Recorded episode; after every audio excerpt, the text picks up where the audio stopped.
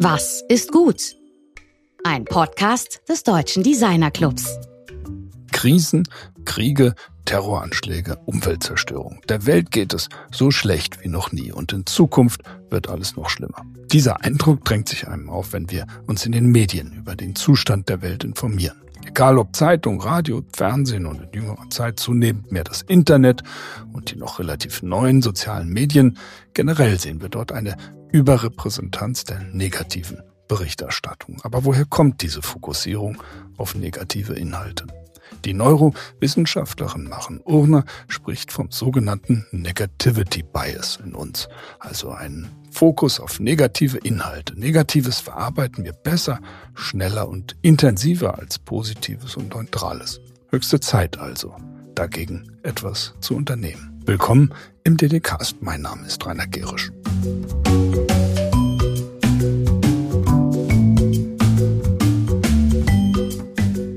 Letzte Woche sprachen wir mit dem Geschäftsführer Florian Jöckel über seinen neuesten Coworking- und Veranstaltungsort mitten in Frankfurt namens Massiv Zentral. Dort residierte ehemals ein alteingesessenes Bankhaus. Florian erzählt, mit welchem Konzept das Team diesem Ort zu vibrierenden neuen Leben verhelfen will.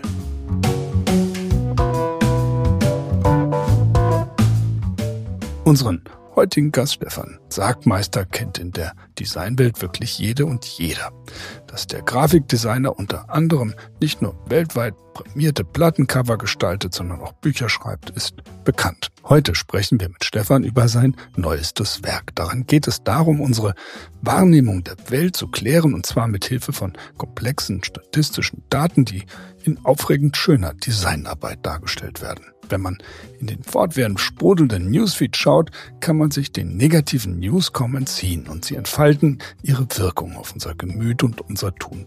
Stefans neues Buch trägt aber dennoch den Titel Heute ist besser. Warum diese Behauptung keineswegs naiv ist, sondern sogar dabei helfen kann, Mut für Veränderungen zu machen, darüber spricht mein Kollege Georg Christoph Bertsch jetzt mit Stefan, den wir in seinem Studio in New York erreicht haben.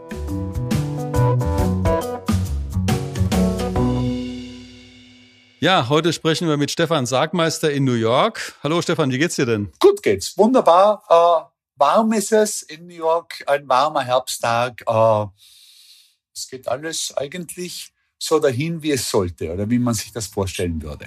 Ja, als wir uns vor gut zwei Jahren äh, im DDcast 44 war das trafen, habe ich ausnahmsweise gleich zu Beginn der Sendung gefragt, was ist gut? Und du sagtest damals, das fand ich jetzt bemerkenswert in der Vorbereitung, wenn man das auf Design beschränkt, was im Design gut ist, das ist, was irgendwem hilft oder irgendwen entzückt. Glaube ich auch heute noch. Also auch nach zwei Jahren hat sich das bisher immer noch bewahrheitet. Geht, wir reden heute unter anderem über dein Buch, äh, mit einem gewissen Schwerpunkt auf das Buch. Und zwar, der Steven Pinker fragt ja im Vorwort zu dem Buch, äh, können Zahlen schön sein? Und als ich das Buch in der Hand hatte, habe ich gedacht, oh Mann, ja, die können wahnsinnig schön sein. Und ich meine, du kannst ja wirklich sehr gut plastisch beschreiben und wir haben auch viele Links in den, in den, in den Show Notes, aber beschreib doch mal, wie du in dem Buch oder in diesem Projekt mit statistischen Zahlen umgegangen bist. Also im Prinzip angefangen hat das Buch mit der Einsicht, dass wenn ich die, unsere Geschichte über eine lange Zeit verfolge oder von einer langen Zeitspanne her sehe, bekomme ich ziemlich genau das gegenteilige Resultat, wie ich es von kurzzeitigen Medien bekomme. Und das fand ich interessant, dass das wirklich 180 Grad anders ist, weil in der kurzen Zeit funktionieren negative Nachrichten ausgezeichnet. Auf Twitter können nur Katastrophen, Skandale und solche Sachen passieren, weil die eben sehr schnell passieren. Wenn lange aber positive Dinge entwickeln sich oft sehr langsam und sehr stetig und funktionieren darum in den täglichen oder stündlichen oder sekündlichen Nachrichten nicht, sind aber trotzdem genauso wichtig. Und ich habe mir dann verschiedenste Bereiche, die für mich, aber glaube ich auch für viele andere Leute wichtig sind, angeschaut und bin draufgekommen, dass wahnsinnig viele dieser Bereiche sich positiv entwickelt haben, wenn über die lange Zeit gesehen, nicht über die kurze Zeit.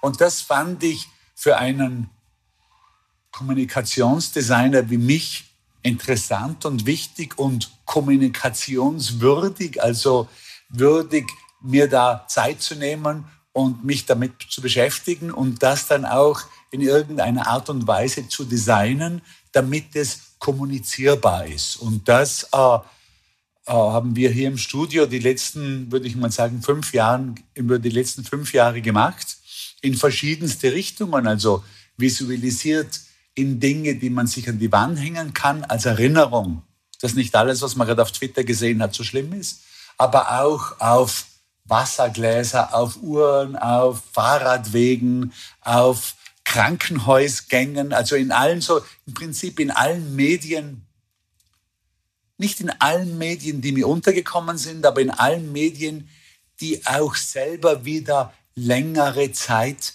unterwegs sind, also von denen ich erwarten kann, die, äh, das wird jetzt nicht nächste Woche weggeschmissen, also eben nicht in digitalen Medien oder kaum in digitalen Medien, kaum in Magazinen und solchen Dingen, aber halt viel auf Dingen, die, von denen ich erwarten kann, die werden die nächsten Jahre, manchmal Jahrzehnte, vielleicht sogar bei ein paar Jahrhunderte unterwegs sein. Du hast ja im Grunde mit Motiven, sag ich mal, könnte jetzt, ich weiß jetzt genau, nicht genau, welche klassischen Motive sind, sag ich mal, Georges de la Tour oder irgendwie, also Manieristen, wie auch immer, mit Bildern gearbeitet, in die dann andere Elemente, sag mal, die eher so nach Agnes Martin aussehen oder, oder, oder Albers hineingefügt sind.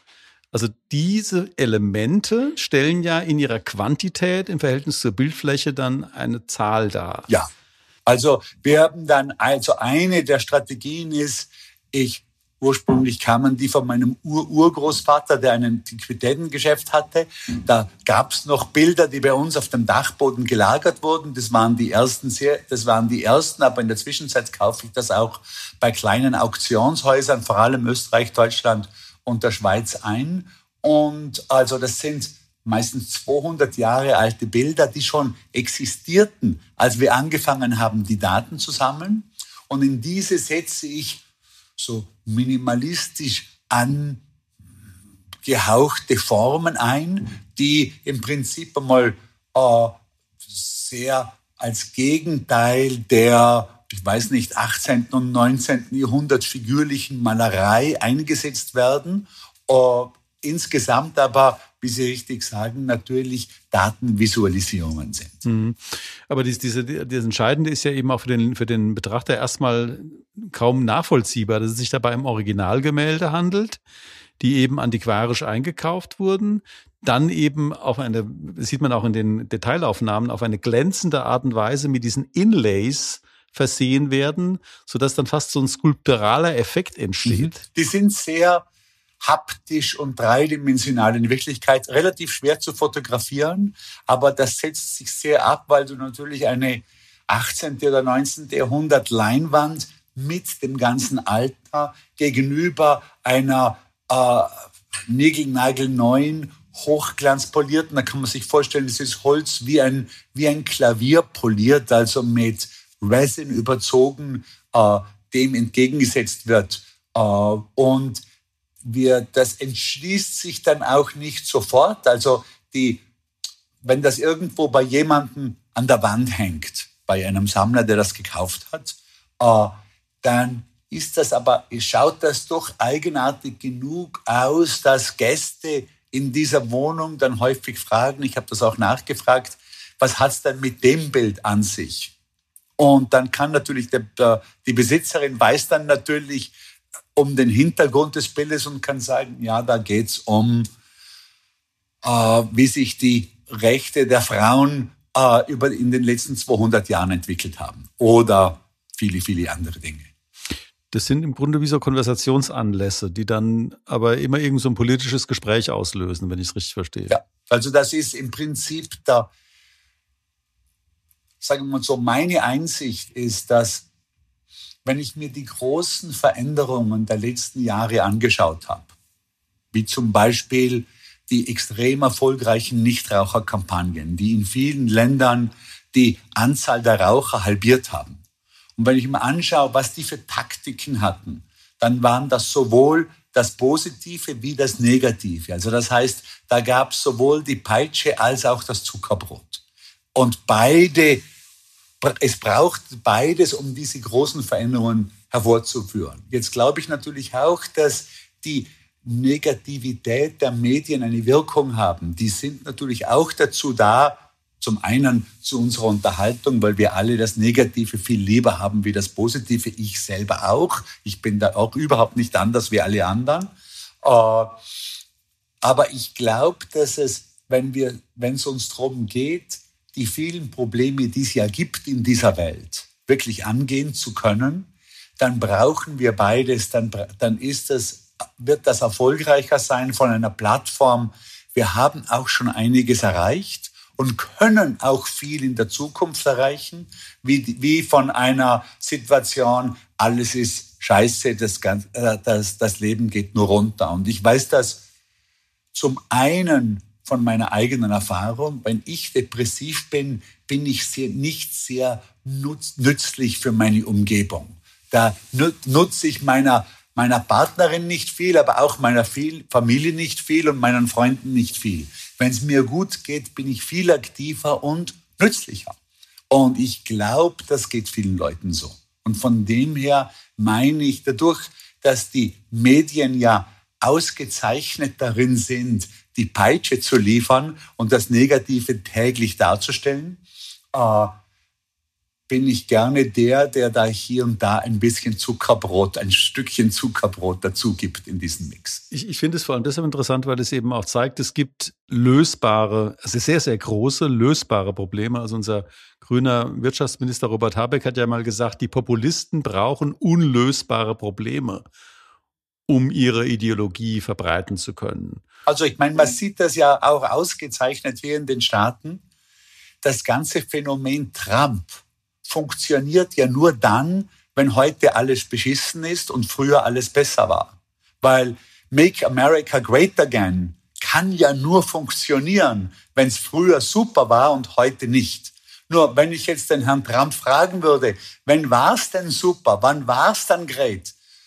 Vor zehn Jahren kann es nicht sein, weil da war der Obama dran. Vor 20, 9-11. Vor 50 kann es nicht sein, weil da hat der Reagan mit dem ganz genau gleichen Spruch kandidiert, Make America Great Again. Wann war es denn so super? Und darum meine ich, diese extreme negative Beschallung, die natürlich von rechts und von links kommt, funktioniert aber vor allem für sehr rechts. Und äh, ich glaube natürlich auch dieser Wahnsinn, diese Idee, wir, wir wählen Politiker, die nicht Politiker sind. Also, oder? Ich möchte mein Hirn gern von jemandem, äh, von jemandem operiert bekommen, der von der Chirurgie keine Ahnung hat, weil diese, diese, diese äh, Chirurgenmafia, das ist mir ja echt ein Wider. Ich hätte das gern von einem Gärtner gemacht. Also das ist ja so ein Blödsinn, oder? Also ein, ein Beruf, der so kompliziert ist, wo so viele Verbindungen und so viel Wissen auch braucht, so viel Feingefühl wie die Politik, dass es da eine gute Idee wäre, jemanden da reinzuholen, der von dem keine Ahnung hat, ist ja überhaupt der größte, die größte Idiotie, die man sich nur vorstellen kann. Aber das ist weltweit wird das so. Also auch äh, unter den Republikanern gibt's wieder die erfolgreichsten Kandidaten, sind stolz darauf, dass sie keine Ahnung von dem Beruf haben, für den sie kandidieren. Ja gut, das ist natürlich, also wenn man die USA betrachtet, das ist wirklich verheerend. Ähm, sieht man allerdings auch in manchen anderen Ländern, also das, äh, wie der, wie diese Art von ja, Vorstellung, also wie du es jetzt sehr gut beschrieben hast, also dass ein so komplexes Feld wie Politik, das ist eine unglaublich schwierige Aufgabe, äh, von Leuten äh, beherrscht werden kann, die das nicht beherrschen. Das ist äh, schon äh, wirklich paradox äh, hoch zwei. Aber ich bin, habe das Buch auch deshalb so gern äh, jetzt möchte auch so gerne besprechen, weil der Statistiker Hans Rosling hat ja mit seinem Buch Factfulness vor fünf Jahren mit dem populistischen Vorurteil aufgeräumt, alles wird immer schlechter. Man, der Bill Gates hat damals ja, der ist ja bekanntlich eine ziemliche Leseratte. Der hat dazu wortwörtlich gesagt, das ist das wichtigste Buch, das ich jemals gelesen habe, äh, nämlich ein unersetzlicher Führer, um klar über die Welt nachzudenken. Und irgendwie erscheint mir auch dein Buch wie so eine designerische Paraphrase auf diese sehr, sehr starken, auch schon ähm, ganz gut designten, würde ich mal sagen, Grafiken von Rosling. Es hat natürlich erstmal eine ganz andere Qualität. Aber hat er für dich da auch eine Rolle gespielt? Absolut. Also ich hatte das Glück, den guten Hans auch kennenzulernen. Wir waren einige Male auf der gleichen Bühne, haben teilweise sogar einmal in Frankreich gleichzeitig äh, unseren Technikcheck gemacht und ich habe gesehen, wie unglaublich penibel sich der gute Hans vorbereitet hat. Äh, der hat auch auf der Bühne das alles sehr locker ausgeschaut, aber der war also wirklich bis ins kleinste Detail vorbereitet. Und also natürlich war der Hans auch ein Einfluss. Ich würde aber sagen, meine größten Einflüsse waren sicher zum einen der Steven Pinker, der dann dankenswerterweise auch das Vorwort geschrieben hat, aber auch ein deutscher Wissenschaftler, der Max Rosa, der in Oxford ist und der eine unglaublich schöne Seite hat oder eine unglaublich reiche Seite, eine reiche Seite an Daten, das heißt ourworldindata.org. Die auch wirklich ausgezeichnet ist. Aber es gibt da natürlich geschichtlich, der Harari würde ich da auch dazu zählen, einige, äh, die in die Richtung gearbeitet haben. Äh, meines Wissens, oder es gibt natürlich auch jetzt so mehr im Kunst- und intellektuellen Bereich eine ausgezeichnete Organisation, die Society of the Long Now, der Stuart Brand und der äh, Danny Hillis und der, äh, Brian Eno sind da Mitbegründer, die auch ausgezeichnete Arbeit liefern. Und ich hatte den Eindruck, dass in meinem Bereich, also ich würde jetzt mal sagen, so das weiter, weite Bereich des Designs, wirklich da niemand wirklich dran arbeitet und dass es da gut jemand brauchen könnte, der da was macht. Nee, das, das ist ja, du hast dich ja im Grunde schon, wie man so formulieren will, ja auch schon für dieses ganze Glücksthema als Designer zur Verfügung gestellt, um das verfügbar zu machen. Also ich finde deshalb auch, also diese, das ist glaube ich auf Seite, ich habe gerade mal aufgeschlagen, auf Seite 27, da diese unglaublichen, also man kann es parolenhaft formulieren, Leben ist besser als Sterben. Wir wollen Essen statt Hunger, Wissen besiegt Unwissenheit, Gesundheit statt Krankheit, Demokratie statt Diktatur, Frieden statt Krieg. Ja, und meine, das, muss man mal sagen. Interessante an diesen, sagen wir mal, Phrasen ist ja, dass alle diese Dinge, die ja wichtig sind für uns, äh, gemessen werden können. Da gibt's aus und das Schöne ist, dass sie gemessen wurden über die letzten 200 Jahre und dass es da wirklich gute Zahlen, verlässliche Zahlen drüber gibt von Organisationen wie der World Bank oder auch den Vereinten Nationen. Und alle diese Dinge haben sich verbessert. Oder? Also, ich meine, das Interessante ist, was ja wahnsinnig schnell, oder ich würde mal so sagen,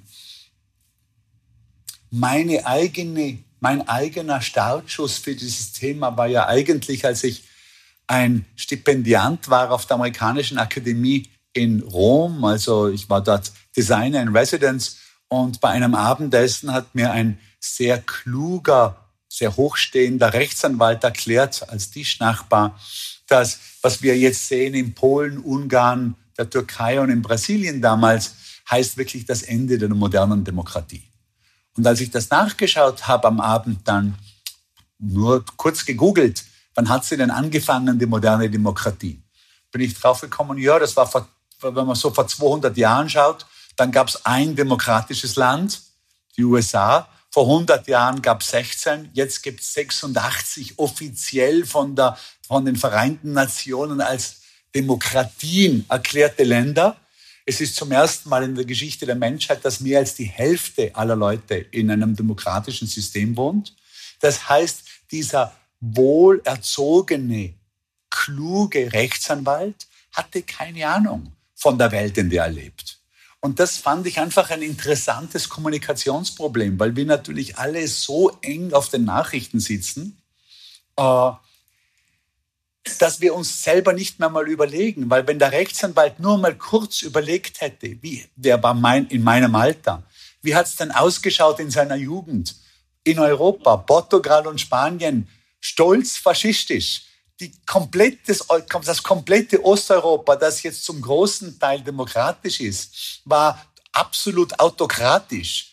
Äh, selbst die vier Länder, die er erwähnt hat, Polen ist jetzt schon wieder, geht gerade seit einer Woche wieder zurück zu einer eher demokratischen Richtung. Das Gleiche es war für Brasilien. Also das Ende der, Demo der modernen Demokratie ist überhaupt nicht abzusehen, aber durch die, durch da, ich glaube, durch die Verkürzung des Medien, der Medienzirkulation von Almanachs über Monatsmagazine zu immer da Twitter oder X ist die und unserer unglaublichen Liebe zu negativen Nachrichten entsteht dieser Eindruck, dass wir am Abgrund stehen. Aber das ist nicht so. Wenn wir uns da, und da glaube ich, ist es eben wichtig, beide Richtungen anzuschauen, die kurze Zeit und die lange Zeit. Das ist ja auch, ich habe gerade vor ein paar Tagen mit dem Oberbürgermeister von der norddeutschen Großstadt gesprochen, der sagte, dass ihm der Chefredakteur der örtlichen Zeitung gesagt hat, nein, Herr Oberbürgermeister, wir können natürlich nicht schreiben, der Fischmarkt ist eröffnet, wir müssen schreiben Chaos bei der Eröffnung des Fischmarkts, sonst kauft keine die Zeitung.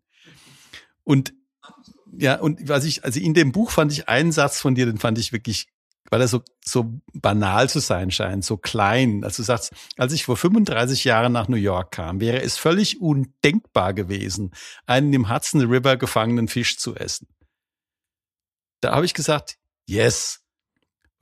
Das ist eben diese Dimension, diese praktische Betrachtung, was da passiert ist. Ich kann mich auch an den Hudson vor 35 Jahren erinnern. Oder die Umweltbewegung in den USA ging ja los mit diesem Burning River da oben irgendwie am Eriesee, als ein Fluss brannte. Aber wenn, wenn man das überlegt, das ist in wahnsinnig vielen Orten der Welt so. Wenn ich das ist ja nicht nur im Hudson so, dass sich da viel verbessert hat, ist auch im Bodensee so. Der Bodensee ist heute viel sauberer wie in meiner Jugendzeit. Ungleichlich. Der, der war, der war okay, der war natürlich niemals so schlimm wie der Hudson, aber der ist heute um vieles, vieles sauberer, wie er war. Und ich weiß, es gibt unglaublich viel. Ich sage ja nicht, dass alles super ist, überhaupt nicht. Und es gibt wahnsinnig viele Probleme, auch Umwelt. Es gibt ein Artensterben, das ein Riesenproblem ist. Es gibt natürlich das größte sicher die, äh, äh, die Klimakatastrophe, die bekämpft werden muss. Also es gibt ja viel zu tun.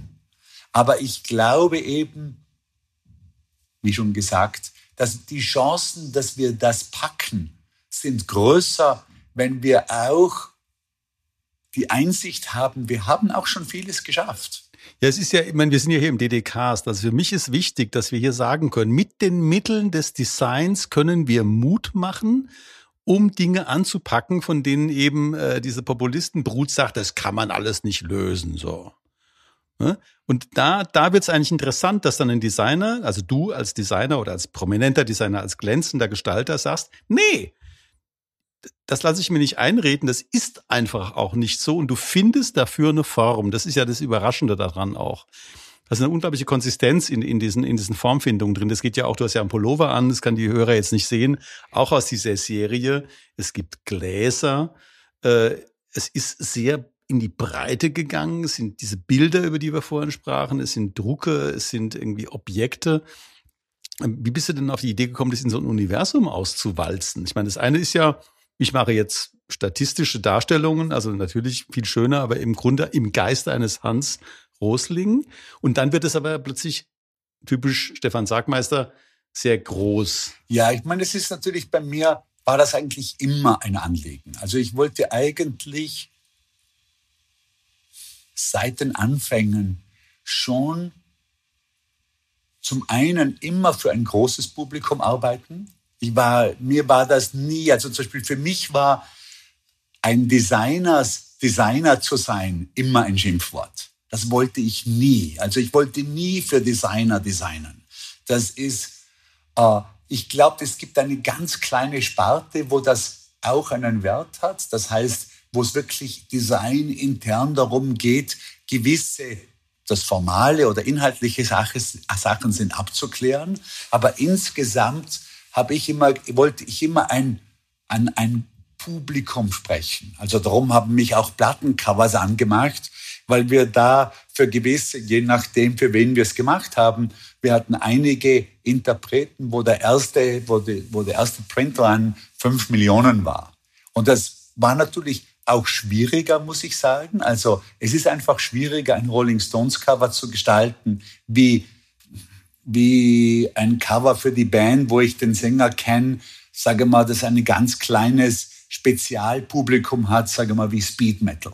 Das kann ich viel einfacher gestalten. Es ist ein, ein, äh, ein, viel, ein viel gezielteres Cover, wie wenn ich ein großes Publikum habe. Und ich muss sagen, für mich ist auch die Leute, die das schaffen, einen großen Hollywood-Film zu machen, der gut ist, ich glaube, das ist das derzeit Schwierigste äh, im, sagen wir mal, bildlichen, kreativen Bereich. Ich glaube, es gibt nichts Schwierigeres, als einen wirklich großen Hollywood-Film mit großem Budget gut zu machen. Äh, von denen Leuten habe ich den, den größten Respekt, weil da ist die Breite von dem, was man können muss, von finanziellen Sachen bis zu Make-up, von Schauspielerei bis zu Kameraeinstellungen, von Schnittproblemen äh, äh, über äh, Farbeinstufungen. Ich glaube, da ist einfach die Breite der, des Könnens die größte. Ich glaube nicht, also das ist so, mir kommt vor, das ist so die, die Kathedralenarchitektur des 21. Jahrhunderts. Du, hattest ja mal, das war auch in unserem letzten Gespräch, äh, wirklich eine bemerkenswerten, äh, also, äh, also Spleen von dir äh, erzählt, nämlich äh, Plattencover, die dir wirklich, die dir wirklich ins Auge springen, zu kaufen aufgrund des Covers. Und du sagtest, dass du eigentlich noch nie von dem Inhalt enttäuscht wurdest, dass wenn was wirklich gut gestaltet ist, ist meistens auch die Musik, die du dann ja noch nicht kennen kannst, auch gut. Das ist natürlich ein Glaube an die Gestaltung, das ist ja grandios. Ne?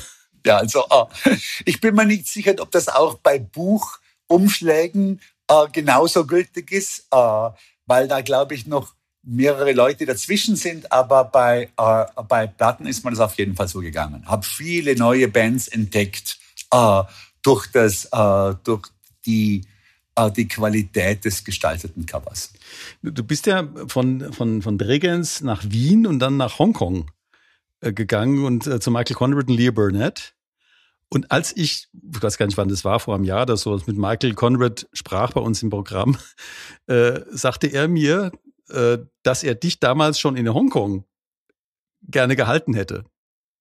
Aber das ist jetzt, da warst du ja wirklich gerade mal ein Absolvent. Was, was machst du denn so gut, dass so jemand, der wirklich weiß, was Qualität ist, dich irgendwo als kleinen Angestellten in seiner Agentur in Hongkong zu so einem frühen Zeitpunkt halten will und das dann 40 Jahre später oder 30 Jahre später erzählt?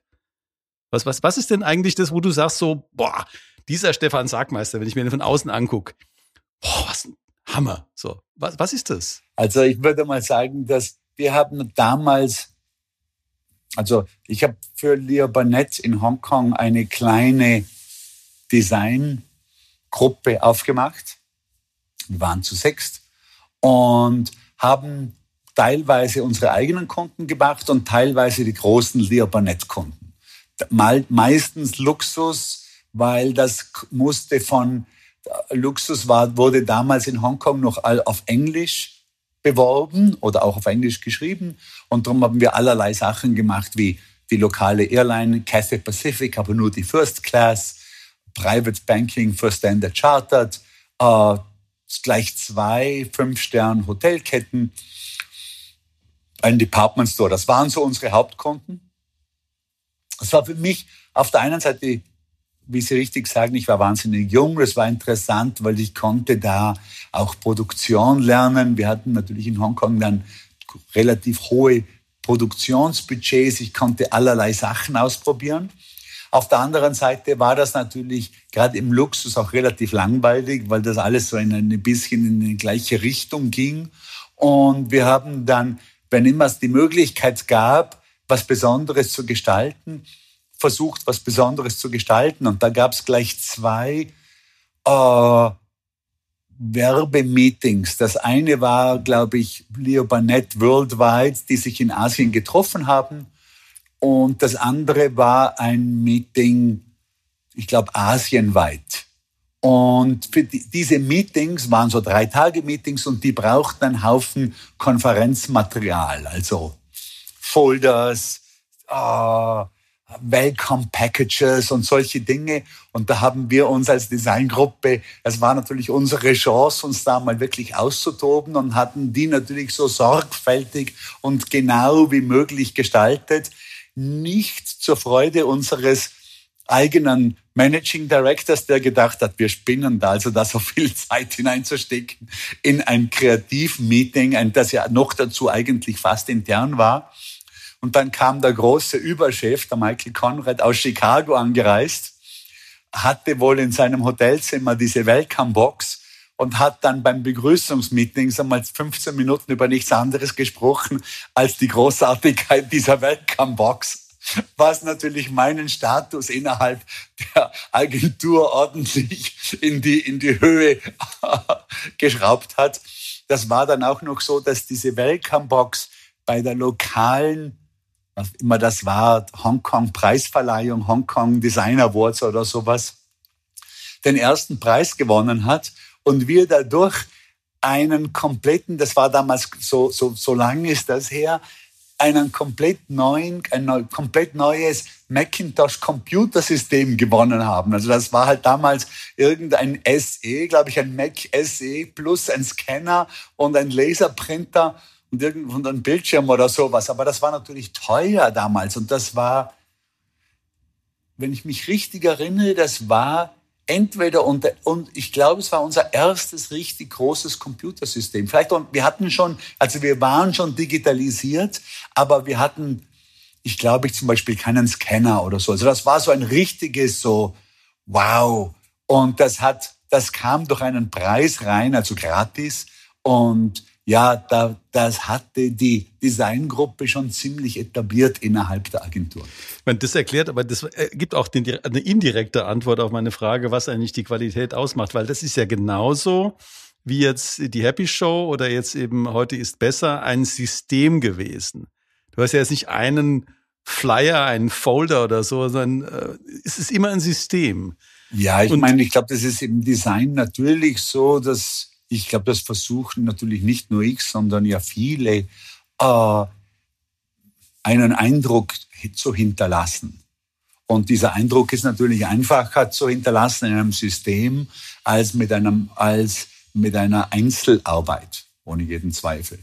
Ja. Jetzt vielleicht auch abschließend zurück zu dem, ähm, zu dem Buchprojekt oder zu diesem Heute ist besser Projekt. Das ist ja auch ein, muss man schon was sagen, gewaltiges System weil es eben sehr medienübergreifend ist. Es ist äh, analog und digital. Es ist schwerpunktmäßig äh, analog. Auch das Buch ist unglaublich sorgfältig gestaltet, bis hin zu Prägungen, also Hochprägungen, die dann nochmal irgendwie versilbert sind und so. Also wann ging das denn los und war das von vornherein schon klar, dass das eben dieses Projekt wird oder ist es eher so spontan losgegangen und hat sich dann im Grunde so konstituiert als ein großes Projekt? Also losgegangen ist es eben als ich auf der amerikanischen Akademie war in, in, äh, in Rom, das muss so ungefähr in etwa vor fünf Jahren gewesen sein, äh, da habe ich einmal Versuche gemacht auch. Das war natürlich eine schöne Zeit. Ich hatte da drei, gute drei Monate, ein riesengroßes Studio, unglaublich gute salonartige Gespräche zu Mittag und Abend mit den anderen 70 Stipendianten, die dort waren. Das waren also von Archäologen bis Filmemachern, von Architekten bis Designern, äh, lauter schlauen Menschen dort, wo man solche Ideen dann auch besprechen konnte beim Abendessen. Und also ich muss sagen, wo ich die Richtung angefangen habe, ist mir gleich von Anfang an als saftig vorgekommen. Also ich habe mir gleich von Anfang an gedacht, okay, ich glaube, da ist mehr drin als nur ein Bild oder zwei. Aber wusste natürlich nicht, in welche Richtung das wirklich gehen wird. Aber ich habe mal angefangen. Also das ist ja eh immer das Wichtigste. Und als es dann klar wurde, ich glaube, die ersten Dinge waren dann schon Bilder mit Einsätzen, dann kam aber relativ flott dazu auch diese Art, also Lenticulas heißt das im Englischen, das sind aber im Prinzip eigentlich Wackelbilder. Nur ich wusste, die gibt es auch in sehr hoher Qualität, also die kann man auch großformatig und in höchster Qualität herstellen lassen. Dann haben wir gedacht, das müsste funktionieren, weil das natürlich sehr gut als davor und ein, also als ein Davorbild und ein Danachbild äh, lässt sich das sehr gut herstellen damit.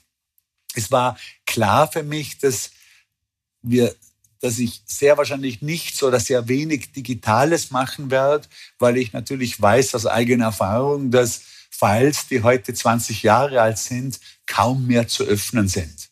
Und also außer ich bin ein Museum und habe eine digitale Abteilung, die also wirklich damit beschäftigt ist, die Files in regelmäßigen Abständen neu zu neu abzusichern, auf neue Systeme umzusichern, zu schauen. Aber selbst wenn das, also wir haben zum Beispiel eine für uns sehr wichtige Installation gemacht, die ist jetzt 18 Jahre alt, eine äh, frühe digitale Installation, interaktiv, die, wo die Projektion den Besucher und die Besucherin erkennt und auf den Besucher und Besucherin reagiert. Wir haben da, ich glaube, das war ursprünglich eine Auflage von sechs. Wir haben Auflage eins an das Art Institute of Chicago verkauft, Auflage zwei an das MoMA in San Francisco. Und jetzt hätte ein chinesisches Museum für die dritte, für drei von sechs angefragt, hätten das auch gerne verkauft, aber wir kriegen es nicht zum Laufen, weil das Ding einfach nicht funktioniert auf, also es funktioniert nicht einmal auf den alten Systemen. Also wir müssten das von Grund auf komplett neu programmieren mit Hunderten und Hunderten Stunden, was natürlich für eine 18-jährige, 18, 18 Jahre alte Arbeit niemand Lust dazu hat. Also das heißt, das Ding ist, es existiert noch als Video, also es gibt Videoaufnahmen, wie das funktioniert hat. Und sofern das die Museen nie angreifen und immer auf dem gleichen Computer lassen, wird das auch für die Museen noch funktionieren. Also Auflage 1 und 2 auf dem gleichen Computer wird nach wie vor funktionieren. Aber sobald die versuchen, das Ding rund umzuladen, selbst auf einen gleich alten Computer, wird das hinüber sein. Also das müssten im Prinzip dann jetzt komplett geschlossene Systeme sein, wo niemand irgendwie angreift, dann wird es funktionieren weiterhin. Aber natürlich für Langzeit für die, für die, äh, für das, für die Kommunikation von Langzeitdaten sehr schlecht geeignet. Das ist ja, also das kam ja ein paar Mal jetzt Museen äh, vor in der Antwort. Ich meine, da ist ja ein Gespräch mit Hans-Ulrich Obrist auch in dem Buch drin. Jemand, der eigentlich doch fast ausschließlich im Kunstbereich unterwegs ist. Das finde ich nochmal so, auch nochmal ein Punkt, der ist, der ist mir wichtig und ich glaube, ist auch für die Hörerinnen interessant, dass du ja einer der wenigen bist, die wirklich also in der Kunst, obwohl du eben nicht diese Verschlüsselung oder Verrätselung, die der Kunst so eigen ist, suchst, dennoch sehr ernst genommen wird. Und äh, eben auch in Sammlungen, in Kunstsammlungen letztlich auch auftauchst. Ähm, ich weiß auch, man, da haben wir auch schon drüber gesprochen, dass du halt wirklich keine Ahnung, jeden Tag eine Ausstellung anguckst, was in New York ja wirklich überhaupt kein Problem ist. Ähm, wie, wie würdest du denn dennoch, sagen wir so, auf einfache Art und Weise Kunst von Design abgrenzen? Ich meine, der Daniel Martin Feiger hat da einiges als Philosoph drüber geschrieben, aber jetzt aus deiner praktischen Sicht, also deine Abgrenzung. Also ich glaube, die einfachste ist natürlich äh, die vom Donald Judd. Kunst, äh, Design muss funktionieren, Kunst nicht. Kunst darf einfach nur sein, braucht keine Funktion. Äh, das fällt auch ein bisschen um, wenn man es wirklich dann ganz genau im Detail anschaut.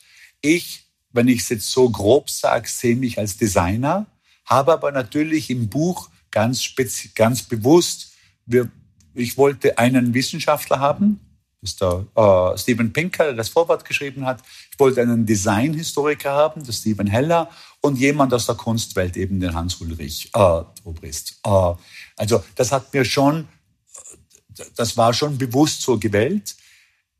Ich glaube, die schönste und am, Schlimm, und am Schluss auch die stimmendste Definition von den beiden kommt eigentlich von Adorno. Und ich bin jetzt normalerweise nicht jemand, der häufig Adorno zitiert, aber ich habe einen schönen Aufsatz von ihm gelesen, wo er sagt, es gibt eigentlich nicht die hundertprozentige Funktionslosigkeit. Weil selbst das Funktionsloseste kann dann wieder eine Funktion bekommen. Also selbst, sagen wir mal, ein Solevit-Wandbild, das gemacht wurde, gar keine Funktion zu haben. Da kann ich mich da vorstellen und ein Selfie machen und das wird der Hintergrund von meinem Selfie, ah, hat also eine Funktion bekommen. Und er sagt, selbst das Funktionierendste wird niemals eine hundertprozentige Funktionieren, Funktion, Funktion sein, weil auch diese, weil auch das hundertprozentig Funktionierende immer auch von anderen Dingen wie zum Beispiel Transparenz, die wiederum, Transparenz, die wiederum von der Kunstrichtung herkommen, beeinflusst sind. Also das heißt, es ist im Prinzip eine fließende Ebene von, sagen wir mal, einprozentiger Funktion bis 99-prozentiger Funktion. Und in dieser Ebene ist es dann, da gibt es natürlich auch im Design, oder? Sagen wir mal, das Steuerformular, extrem funktionstüchtig, bis zum Plattencover, viel weniger funktionstüchtig. Es hat, hat eine viel geringere Funktion.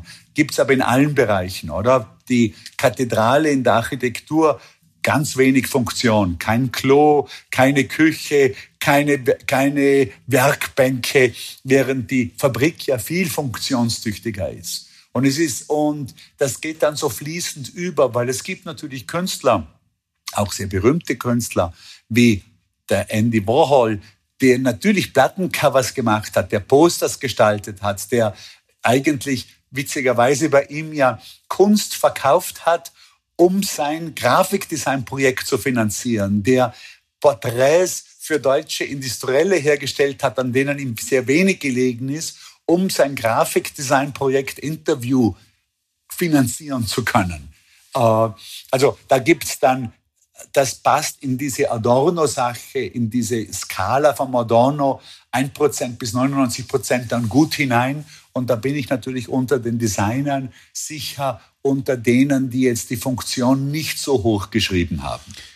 Das ist noch eine Frage zu dem Bestand, der in dem Buch, das dann ja auch eine Katalogfunktion hat, abgebildet ist. Äh, das ist ja nicht so, dass es jetzt alles in deinem persönlichen Sammlungsbestand ähm, bleibt, sondern das vieles von dem ist vermutlich verkauft, ist in privaten oder öffentlichen Sammlungen gelandet. Aber ist das Ziel eben all das, was da abgebildet wurde, zu verkaufen oder? Ja, absolut. Also mir ist das ist mir eigentlich sehr wichtig und das ist neu für mich, weil, sage mal, in unseren früheren Ausstellungen über das Glück oder die Schönheit gab es ja nie was zu verkaufen. War auch überhaupt nicht das Ziel der Ausstellungen.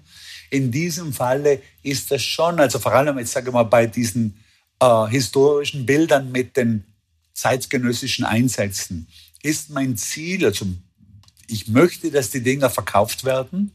Äh, weil es mir wichtig ist, dass die irgendwo überm Sofa hängen als Erinnerung, dass eben nicht alles so schlimm ist, wie man es gerade auf Twitter gelesen hat.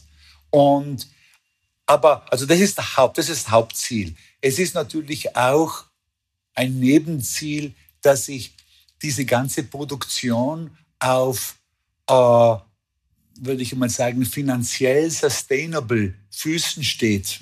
Fällt mir das deutsche Wort nicht ein. Also, dass das auch finanziell funktioniert, weil die Herstellung dieser Bilder, also ich kaufe die ja bei Auktionshäusern, die müssen geschickt werden, die müssen äh, äh, die neuen Einsätze, die müssen restauriert werden danach. Also das sind relativ, also die sind vom, einfach vom Aufwand relativ teuer in der Herstellung. Und die könnte ich natürlich nicht einfach ins Endlose weiterfinanzieren, wenn ich die nicht auch verkaufen könnte. Und glücklicherweise verkaufen die sich gut. Also das, auch das scheint zu funktionieren. Ja, wunderbar. Wir haben ja noch unsere berühmte Abschlussfrage. Ich habe das letzte Mal, als wir uns getroffen haben, am Anfang gestellt. Aber die Frage, die auch der Titel unserer Sendefolge ist, was ist gut?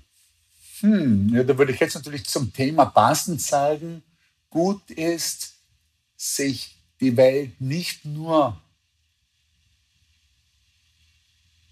kurzzeitig anzusehen, sondern sich die komplette menschliche Entwicklung in dieser Welt auch über längere Zeiten zu betrachten. Vielen Dank. Wunderbar. Ja, wenn wir vielleicht in zwei Jahren wieder reden, dann bin ich gespannt auf das dann, was ist gut.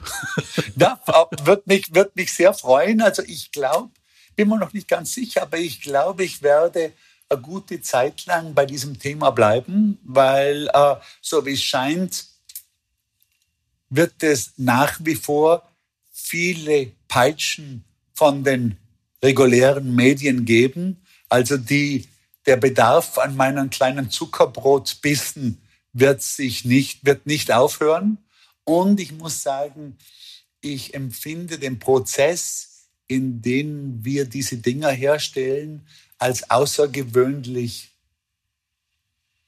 erbaulich, weil das eben nicht so sehr jetzt um die reine Ideenfindung geht, sondern es geht darum, verschiedene Stränge, also so ein Bild kann von der Form herkommen, das kann von der Farbe herkommen, das kann von, der, von dem historischen Gemälde herkommen, das kann von, von den Daten herkommen, das kann vom Thema herkommen. Und das ist eher so ein bisschen, also mich erinnert so ein bisschen an ein Musikstück schreiben. Weil bei den Bands, für die wir früher die Covers gemacht haben, war das auch immer so faszinierend, dass das irgendwie von einem Stück Lyrik oder einer, einer Bassline oder einem, einem Rhythmus herkommen konnte und sich das, die verschiedenen Stränge dann zu einem Musikstück gewoben worden sind. Und das ist für mich eine neue Art zu arbeiten und eine, die ich derzeit sehr genieße. Das freut mich sehr. Das ist, also ich finde, ich finde es wirklich ein wichtiges, ähm, wie wir vorhin schon gesagt haben, auch mutmachendes Projekt. Äh, das zeigt, wie Design dazu beitragen kann, ähm, eine positivere Weltsicht zu bekommen, ohne dabei naiv zu sein oder ohne dabei ähm, eine schöne Färberei zu betreiben, sondern einfach mit den Mitteln der Gestaltung im Grunde solche komplexen Konversationsanlässe zu bieten, in denen dann in irgendeinem Salon dann ein Gespräch aufkommt, das so in der Form nie aufgekommen wäre. Also vielen Dank nochmal für das Gespräch. Also Wunderbar, habe mich sehr gefreut. Ja, schönen Tag noch in New York. Das war Stefan, Sargmeister im Gespräch mit meinem Kollegen Georg Christoph Bertsch. Nächste Woche treffen wir Jessica Rademacher, die nichts anderes macht, als sich mit Robotern, Industrierobotern auseinanderzusetzen. Warum solche Roboter auch mal Spitznamen bekommen und wie wir mit ihnen zusammenarbeiten können. Darum geht es dann in der kommenden Folge Nummer 169. Wir bedanken uns fürs Zuhören und wünschen euch allen eine kreative Woche. Eure DDcast Redaktion.